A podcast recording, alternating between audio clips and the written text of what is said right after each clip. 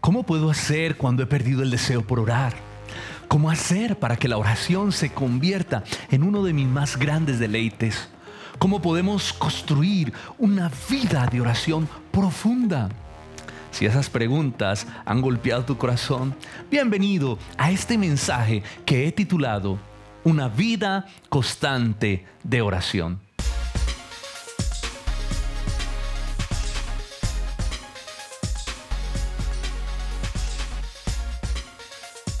Hoy centraremos nuestro estudio en la parábola de la viuda y el juez injusto.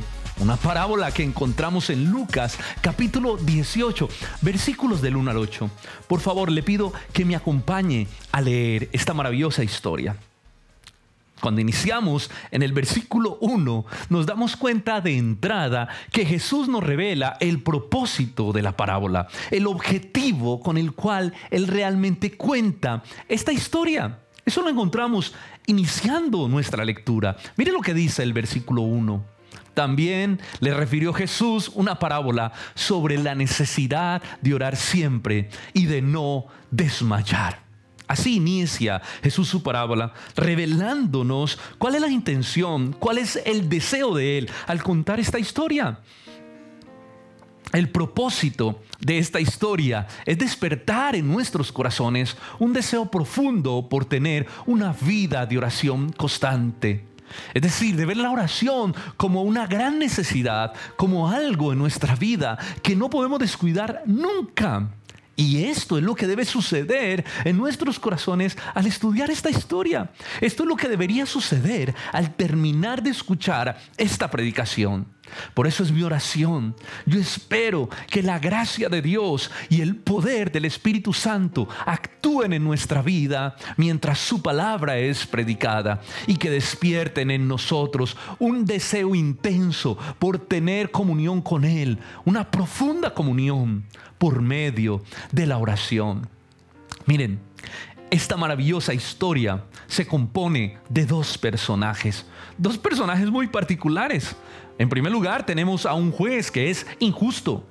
Y en segundo lugar, tenemos a una viuda que es bastante persistente. Estudiemos entonces nuestro primer personaje. Hablemos del juez injusto. ¿Cómo presenta Jesús a este hombre? ¿Cómo nos habla Jesús de este personaje? Miren por favor el versículo 2.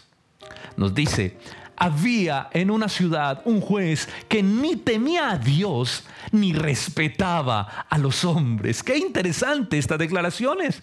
De este personaje Jesús nos habla con mucha claridad que era un hombre que ni tenía temor de Dios y que tampoco respetaba a los hombres.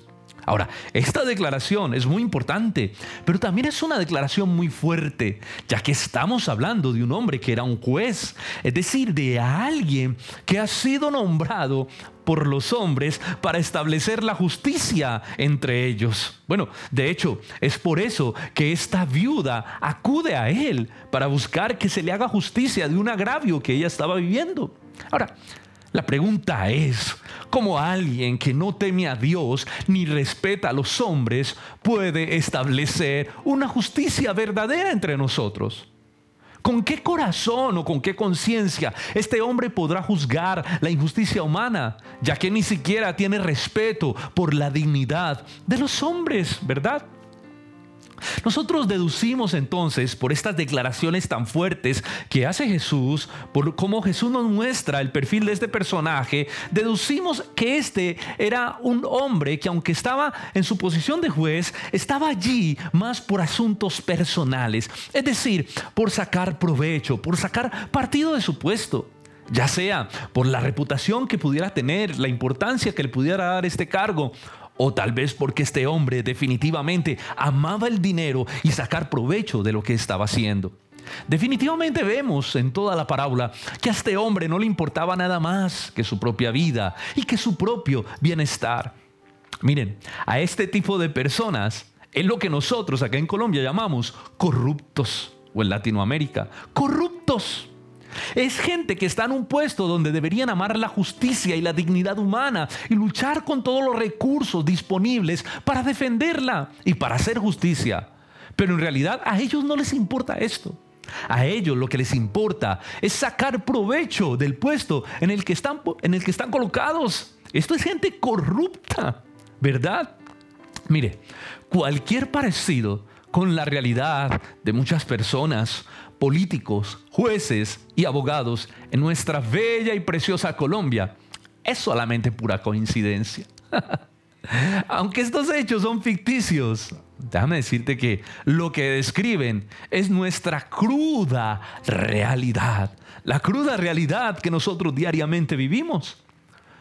Ahora, la Biblia muestra en todas las escrituras que la realidad de la verdadera justicia se encuentra fundamentada en dos grandes verdades. Hay dos grandes pilares que sostienen el fundamento de la justicia. En primer lugar, es el temor a Dios. Y en segundo lugar, es el respeto por los hombres, por la imagen de Dios en nosotros, por la dignidad humana que debe ser protegida por la justicia.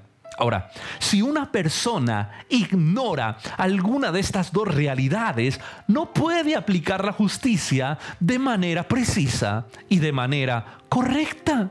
Y tenemos un hombre que precisamente no tiene de ninguna, ninguna de las dos. Miren, si no hay temor de Dios, una persona cae fácilmente presa de la corrupción pues esta persona no tiene una conciencia de una justicia suprema, de una justicia que pueda juzgar sus propios actos y las motivaciones, las intenciones más secretas de su corazón.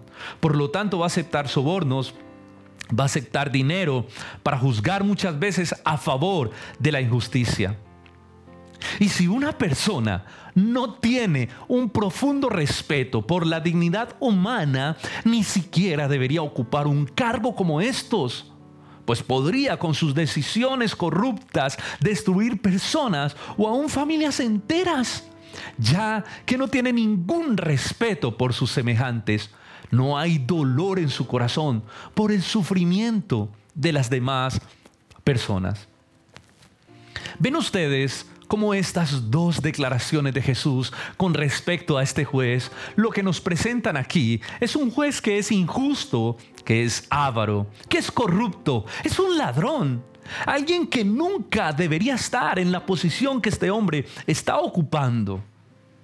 Ah, pero así como en la parábola, la realidad es que muchos hombres así, con este corazón, anhelan esos lugares de privilegio. Y lo peor aún es que nosotros mismos muchas veces somos los que escogemos que ellos estén allí.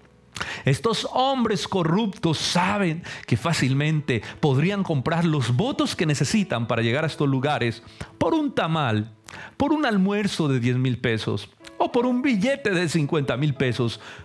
Podrían comprar los votos de alguien Parece que desde los tiempos de Jesús hasta nuestros días, la humanidad sigue siendo lo suficientemente torpe.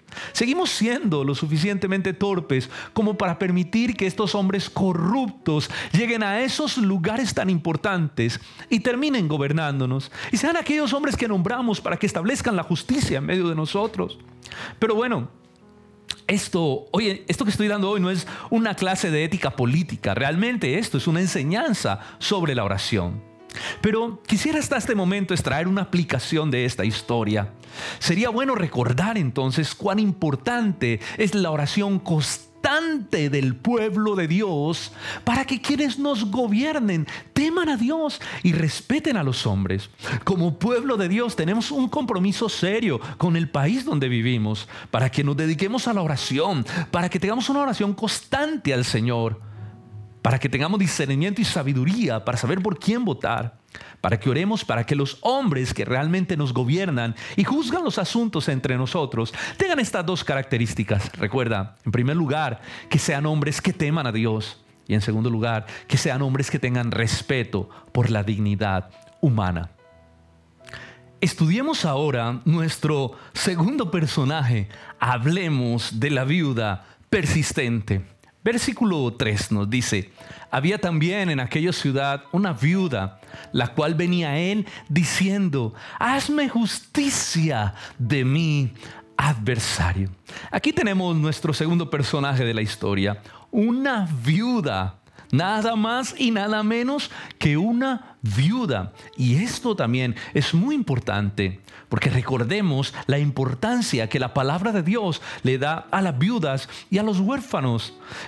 Esto le da un peso bastante fuerte a la historia ya que no solo tenemos por un lado un juez que es injusto, sino que por el otro lado tenemos en la parte afectada a una viuda indefensa.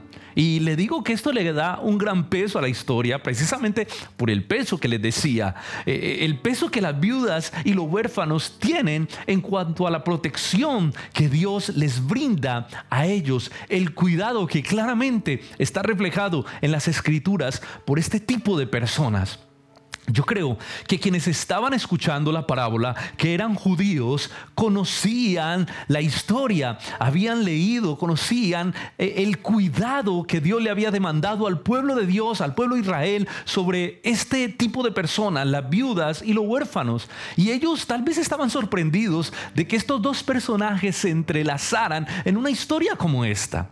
Pero déjame decirte que así era Jesús, un hombre, un hombre que al ser Dios conocía las realidades más profundas de la experiencia de una humanidad caída. Entonces nos presenta en esta parábola una historia de un juez injusto y una viuda indefensa. Y es que déjame decirle que esa es la realidad, es el pan nuestro de cada día de nosotros. Hay hombres, mujeres y niños indefensos vulnerados, agraviados, que son menospreciados por aquellos que deben hacerle justicia a favor de ellos, pero que terminan ignorándolos. ¿Cuántas personas en esta condición no están sufriendo y necesitadas de la verdadera justicia? Y yo creo que esto como iglesia a nosotros nos debe producir un profundo dolor, pero también un profundo clamor delante de Dios ya que tú y yo somos portadores del deseo de la justicia divina en nuestros corazones, pues somos conocedores de la perfecta rectitud, de la perfecta justicia del Dios que tú y yo tenemos.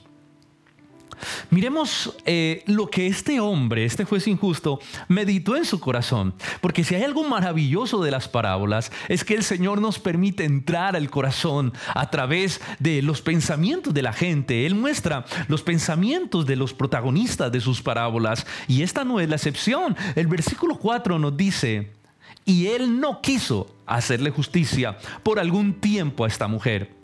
Pero después dijo esto dentro de sí, es decir, pensó en esto, aunque ni temo a Dios, ni tengo respeto a ningún hombre. Sin embargo, porque esta viuda me es molesta, le haré justicia, no sea que viniendo de continuo, dice Jesús, me agote la paciencia dice Jesús acerca de este hombre, de este juez injusto. Mire, este juez injusto que por un tiempo no quiso hacerle justicia a esta viuda indefensa, bueno, tal vez porque esta mujer no tenía cómo devolverle el favorcito. Este hombre que no quiso hacerle justicia decide abordar su caso y hacerle justicia, pero no porque sintiera el peso del dolor y de la injusticia que esto debería provocarle, sino que estaba cansado de que esta mujer fuera tan insistente, tan persistente y le estuviera molestando constantemente acerca de este caso. Aquí comprobamos una vez más que lo que a este hombre le importaba no era nada más que su propio bienestar, que su propio placer, que estar bien. Este juez, este juez corrupto le hizo justicia a la viuda antes de que esta viuda terminara, como Jesús lo dijo, agotando la paciencia de este hombre. Por eso le hizo justicia. Esta es realmente una historia que nos deja mm, como con muchos sentimientos encontrados. Por un lado, la alegría de saber que se le hiciera justicia a esta pobre mujer, pero por otro, la tristeza de saber de la manera que se le hizo, es decir, de las motivaciones, la indignación que nos causa saber cómo estaba procediendo este juez cómo le hizo justicia, pero realmente las motivaciones que a este hombre lo llevaron a proceder de esta manera. Yo quisiera entonces que fuéramos a la aplicación de esta parábola. Miren, aquí es donde el Señor empieza a aterrizar toda la historia para dejarnos una profunda enseñanza acerca de la oración. El versículo 6 nos dice, y dijo el Señor, oíd lo que dijo el juez injusto. Oíd. Es decir, recordemos, pongan mucha atención, pongan cuidado a lo que dijo el juez injusto. ¿Y qué fue lo que dijo? Recordémoslo. Sin embargo, porque esta viuda me es molesta, dice, le haré justicia, no sea que viniendo de continuo me agote la paciencia. El Señor por eso dijo, oíd, pongan cuidado a lo que meditó en su corazón, a lo que dijo este juez injusto. Mire, este juez injusto le contestó la petición de la viuda debido a la persistencia de esta mujer de que esta mujer estuviera constantemente llevando su caso delante de este juez. Miremos entonces ahora lo que Jesús nos dice a nosotros a través de esta historia. En el versículo 7, Jesús nos plantea lo siguiente. ¿Acaso no hará Dios justicia a sus escogidos que claman a Él de día y de noche? Se tardará, dice el Señor, en responderles. Os digo que pronto os hará justicia, dice el versículo 8. Jesús está haciendo un contraste maravilloso, una comparación entre Dios, que es un, un juez perfectamente justo, y entre este hombre, que es un corrupto, que es un juez, pero es injusto. Pero además de eso, nos enseña que si este juez corrupto, sin respeto por los hombres y sin temor a Dios y sin amor por esta viuda, le terminó haciendo justicia, cuánto más nuestro Dios que es perfectamente justo y veraz, que nos ama, que se duele con la injusticia y con el dolor de sus hijos, no nos hará justicia. Y rápidamente lo dice el versículo 8. Yo no sé si tú puedes notar la diferencia tan abismal que se muestra entre, en el contraste de estos personajes hablando, bueno, de estas personas, perdón, hablando de la grandeza y la excelencia de Dios como un juez justo, pero también el gran mensaje de suprema esperanza que hay entrelazado en el guion de esta historia, que nos muestra al Dios supremamente justo y al juez injusto, pero cómo esto termina en un mensaje de gran esperanza para nuestra vida. Hermano, tengamos por cierto que Dios responderá conforme a su justicia cuando nosotros, cuando tú y yo, a Él clamemos. Oh, pero asegúrate de que lo que pides sea realmente justo, de que no agravie a nadie. No lleves asuntos injustos delante de Dios, porque créeme que te reprenderá con mucho amor, porque eso no es correcto. Yo quisiera ahondar y explicar un poco mejor esto. Mire, ¿cuántas veces nosotros no oramos basados no en la justicia, sino en nuestros propios deseos, en nuestro propio bienestar, en nuestras preferencias personales?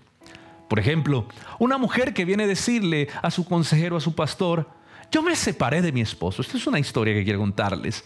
Y estoy orando para que él no vuelva a casa a ver a los niños. A lo cual el pastor le pregunta, ¿Es que acaso el padre es una mala influencia para ellos? La mujer le responde, no, realmente él es un buen padre, solo que yo no quiero volverle a ver más en mi vida, no quiero tener ningún tipo de relación con él, por eso estoy orando para que él no vuelva a la casa a ver a sus hijos. Este es un ejemplo de una oración que no es justa, que está basada más en la herida del corazón de esta mujer. Por lo tanto, ella no debería orar por esto, sino de que debería orar por la sanidad de su corazón. No porque el padre no desee ver a los niños, sino porque Dios sane su corazón. Porque en cierta manera, Él es el padre de los niños y tiene que verlos y no es ninguna mala influencia para ellos. Entonces ven ustedes cómo llevamos oraciones injustas muchas veces delante de Dios. Pongo un ejemplo muy jocoso. Cuando oramos a Dios para que nuestro equipo de fútbol preferido gane el campeonato, Hermano, eso no es justo. El que debería ganar es el que está mejor preparado, es el que juega mejor, no el que más nos gusta. Entonces si revisamos muchas de las oraciones que nosotros hacemos, realmente están basadas en lo que queremos, en nuestro parecer. Pero muchas veces no son justas, no están cargadas de justicia. Santiago 4.3 nos dice, pedís y no recibís porque pedís mal, pedís mal. No pedimos conforme a la voluntad de Dios, que es justa. En pocas palabras, hermano, yo lo que te quiero decir el día de hoy es que nuestras oraciones nunca deben violentar la integridad ni los derechos de las demás personas, porque eso no es justo y Dios no va a responder ese tipo de oraciones. No, no podemos presentar asuntos injustos delante de un Dios que es justo. Eso es totalmente incompatible. Pero ahora, yo también quisiera aclarar que la misericordia de Dios es algo que nos ha alcanzado a ti y a mí, que hemos creído en Jesucristo. Y que cuando nosotros oramos debemos orar acudiendo también a esa misericordia. Quiero colocar otro ejemplo para poder explicar mejor.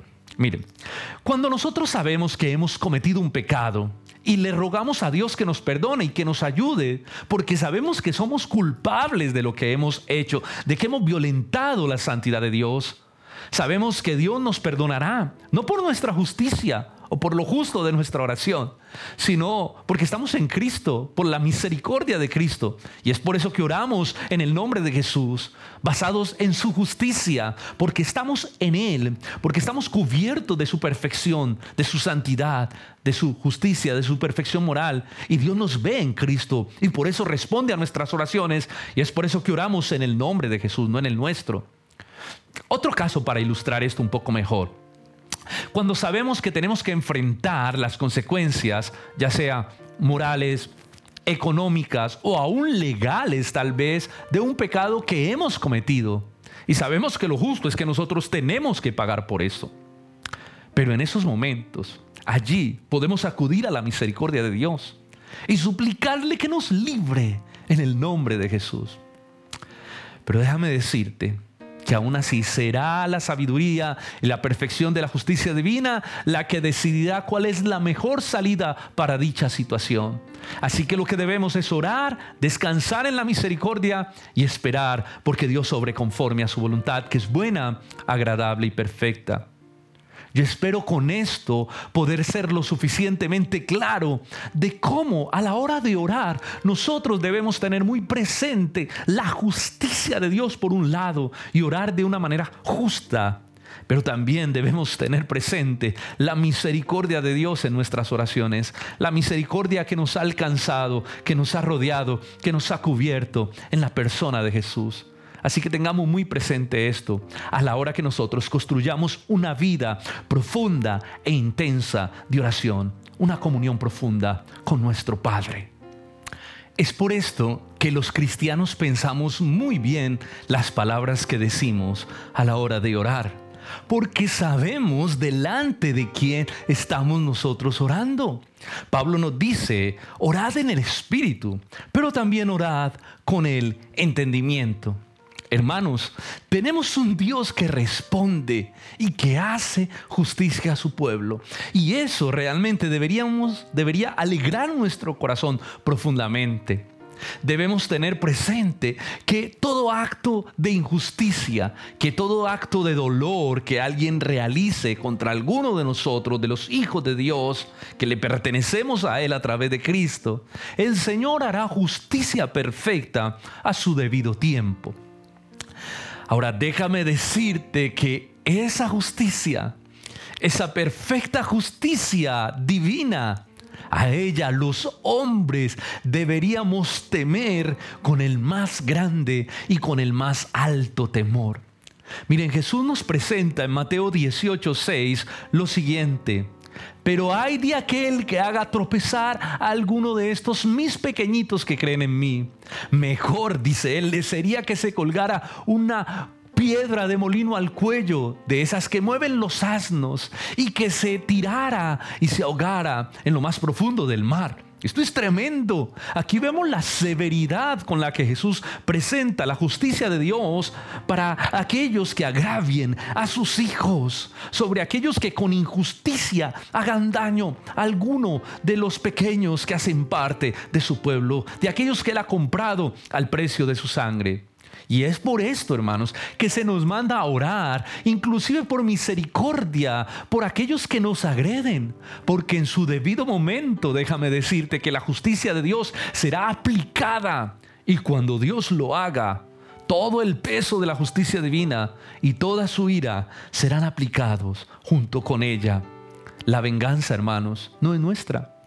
Por eso dice la palabra del Señor que la venganza no es nuestra, la venganza le compete al Señor. No nos es permitido tomar nosotros venganza. El Señor dice en Romanos 12, 19, yo pagaré, dice el Señor, yo pagaré, dice Él. Mía es la venganza, dice el Señor. Tremendo texto, tremenda declaración. Ahora, Entendemos pues que Dios responderá a nuestras oraciones, que Dios hará justicia cuando nosotros a Él clamamos. Pero la parábola encierra un asunto de suprema importancia, que es el núcleo, que es el corazón realmente que, de, de las entrañas de esta historia, de esta enseñanza que Jesús nos quiere dar. Sí, debemos orar, sí, debemos clamar a Dios, pero debemos ser persistentes en ello. No debemos desmayar nunca en nuestra vida de oración. Ese es el centro de la parábola. El versículo 7 nos dice, ¿y acaso Dios no hará justicia a sus escogidos? Ojo, que claman a Él de día y de noche. Jesús nos enseña en esta parábola de manera implícita que nosotros clamamos a Él, desarrollamos una vida de clamor y de profunda oración, que oramos de día y de noche. Eso está implícito en la parábola. No podemos ser creyentes firmes sin tener una vida de oración profunda. Eso no puede ser. La oración es el medio por el cual nosotros nos podemos relacionar y tener comunión con Dios. Podemos hablar con nuestro Padre Celestial. La oración también nos da sensibilidad al Espíritu Santo que Dios ha puesto en nosotros para escuchar cuando Dios nos quiere hablar por medio de su palabra. Hermano, la oración es para el creyente como el oxígeno, el oxígeno para nuestra vida espiritual, lo que nos da aliento, lo que nos permite vivir espiritualmente, respirar. No podemos vivir sin ella, podemos vivir sin la oración. Por medio de ella también pedimos y es por medio de ella que Dios nos responde. De hecho, Santiago en el mismo texto, el capítulo 4, el versículo 2 dice que anhelamos y que no recibimos porque no pedimos, porque no oramos. Nosotros, tú y yo, somos los más beneficiados a través de la oración. En todos los aspectos, Dios nos responde, Dios nos provee, Dios nos bendice. Él dice, clama a mí, yo te responderé. Pedid y se os dará. Buscad, dice el Señor, y hallaréis. Jesús entonces nos enseña aquí que no solo debemos orar, que debemos ser persistentes en la oración. No sé si recuerdan, el versículo 1 en la introducción Jesús pone de plano la enseñanza que él quiere dar. Él dice que esta es una parábola para ilustrar la necesidad de orar siempre y de no desmayar. De eso se trata la parábola. ¿Saben por qué? ¿Por qué orar y no desmayar? Porque todos tenemos una batalla interna, una lucha interna con nuestro pecado que quiere apagar el fuego de Dios en nuestra vida, la sed de Dios que hay. Jesús le dijo a sus discípulos cuando se lo llevó a orar en Mateo 26, 41, velad y orad para que no entréis en tentación. A la verdad, la carne es débil, dice Jesús, ojo, pero el espíritu siempre está dispuesto. Pero hay una batalla, hay una lucha interna. Y es que la vida espiritual es una guerra, es una batalla interna contra ti mismo, contra todo el pecado, toda esa lucha que se levanta dentro de ti para apartarte de Dios, para enfriarte, para secarte espiritualmente. Y déjame decirte que solo hay una manera de ganar esta batalla, solo hay una manera de ganarla. Y es por medio de la oración, la oración constante y el estudio dedicado de las escrituras. Esto es mi hermano, realmente el cristianismo. Esto, esto es para valientes, para valientes que deciden pelear su batalla día a día y vencer por medio de la oración y de la palabra de Dios, que día a día están luchando y batallando, que día a día están como esta viuda insistente que toca a la puerta de este juez injusto, clamando que le haga justicia, pero en este caso que insistimos y persistimos delante de un Dios que es perfectamente justo y perfectamente santo. Si somos persistentes en la oración, nuestro fuego nunca se va a apagar. Pero si no somos persistentes, nuestro fuego se va a apagar. Vamos a dejar de brillar y de ser luz para otros. Vamos inclusive a incurrir en el pecado. Vamos a dejar de ver las bendiciones de Dios que caen sobre nuestra vida precisamente por la falta de oración. Ah, pero si somos persistentes en la oración, vamos a desarrollar un carácter cristiano sólido. Vamos a estar en constante crecimiento espiritual. Vamos a disfrutar la vida cristiana y hacer de profundo impacto para otros, incluyendo nuestros hijos y nuestra familia. Pero también vamos a ver la gracia de Dios derramada en todas las áreas de nuestra vida, porque a través de la oración podemos ser receptores de las bendiciones que Dios ha preparado para nosotros. Entonces, la pregunta final sería esta. ¿Estás desarrollando una vida de oración profunda, persistente y dedicada? Porque de la respuesta a esta pregunta dependen muchas cosas, o depende más bien que muchas cosas sucedan en tu vida y sucedan en mi vida. Miren lo interesante cómo Jesús termina esta historia, cómo Jesús concluye esta parábola. Versículo 8. Pero cuando venga el Hijo del Hombre, hallará fe en la tierra. Ahora, me pregunto, ¿por qué esa pregunta? ¿Por qué esa pregunta para terminar, para finalizar? ¿Sabes por qué, mi amigo? Porque sin oración constante, la fe se desvanece. Mira, la fe se obtiene por la palabra de Dios y se cultiva y se aviva a través de una vida de oración. Hay que cosechar una vida de oración para que la fe pueda florecer y crecer, para que todo lo que comprendemos de la palabra de Dios pueda empezar a fluir, a verse a través de nuestra vida y de nuestro corazón. Cuando el Señor regrese, la pregunta, ¿hallará un pueblo que ora sin cesar? Un pueblo que conserva su fe y su pasión por Él a través de una oración constante. ¿O en qué condición encontrará Jesús a su pueblo cuando regrese de nuevo? Permíteme preguntarte, si Jesús regresara hoy, ¿en qué condición te encontraría? Esto es un asunto que debemos tomar muy en serio y que debemos solucionar hoy. No lo podemos dejar para mañana. Es hoy que debemos solucionar la condición de nuestro corazón. Yo te motivo, hermano, que te levantes. Yo te motivo, hermano, que tomes la vida de oración como algo que tienes que hacer, como algo serio. Que el Señor permita que el Espíritu Santo realmente nos ministre para que nuestro corazón empiece a arder por un deseo por la palabra de Dios, por un deseo por vivir una vida de oración intensa para que ese fuego de Dios mantenga vivo, mantenga ardiendo en nuestro corazón y en nuestra vida para que podamos tener una comunión profunda con el Señor y que si Él regresa por su iglesia nos pueda encontrar velando con una vida de oración profunda y dedicada. Yo espero que esta, esta predicación, que este mensaje pueda realmente motivarnos a tener una vida de profunda oración. La necesitamos. Nosotros somos los más beneficiados con ello. ¿Qué tal si oramos al Señor por esto? Padre, te damos gracias en este día por tu palabra, Señor, que ha ministrado nuestra vida, ha ministrado nuestro corazón. Permite, Señor, que podamos ser personas de oración. Te pedimos, Señor, en el nombre de Jesús, que avives nuestro deseo por orar. Gracias, Señor, por tu misericordia y tu fidelidad, porque tú has abierto, Señor, el camino a través de Cristo podemos entrar confiadamente al lugar santísimo gracias a la sangre de Cristo. Tú has dispuesto todo para que podamos estar delante de ti, para que podamos orar. Tú colocaste la sangre de tu Hijo en la cruz del Calvario para abrir el velo que nos separaba de ti. Y ahora podemos entrar confiadamente al lugar santísimo como tus hijos para tener comunión sin ningún estorbo, sin ningún tropiezo, Señor. Gracias por darnos el privilegio de buscarte por medio de la oración. Gracias Señor porque por medio de la oración podemos clamar y tú nos respondes, tú nos escuchas. La oración es maravillosa, tú la diseñaste Señor para que podamos encontrarnos contigo mientras estemos aquí en la tierra y poder disfrutar de una profunda relación. Yo te pido que avives el corazón de aquellas personas que han perdido su deseo y su pasión por orar. Te pido Espíritu Santo que ministre sus vidas allí donde estén, donde estén escuchando este mensaje, ministre sus corazones, Señor, que los avives nuevamente, que les dé la fuerza para orar y para batallar diariamente contra todo aquello que quiera apagar el fuego de Dios en sus vidas.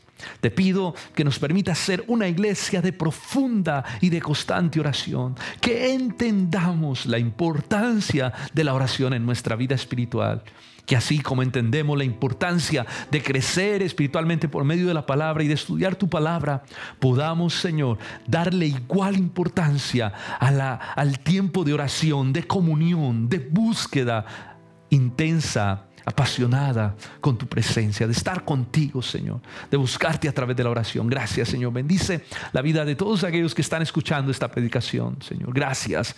Te damos muchas gracias. Te adoramos en el nombre de Jesús, Señor. Amén y amén.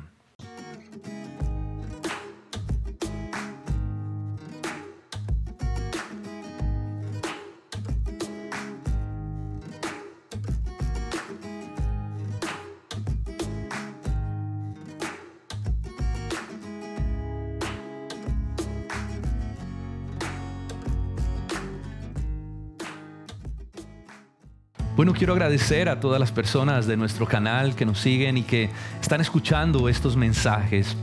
Yo te quiero invitar a algo, si esto ha sido de bendición para tu vida, te animo a que lo puedas compartir con otras personas, otras personas que necesiten también que el Señor avive sus vidas de oración. Comparte el link, comparte estos mensajes. Si no te has suscrito, suscríbete y dale me gusta y coloca ahí un comentario de cómo te pareció este video, cómo Dios te bendijo a través de esta palabra allí en la cajita de comentarios. Muchas gracias por escucharnos, muchas gracias por permitirnos ser parte de lo que Dios está haciendo en sus vidas.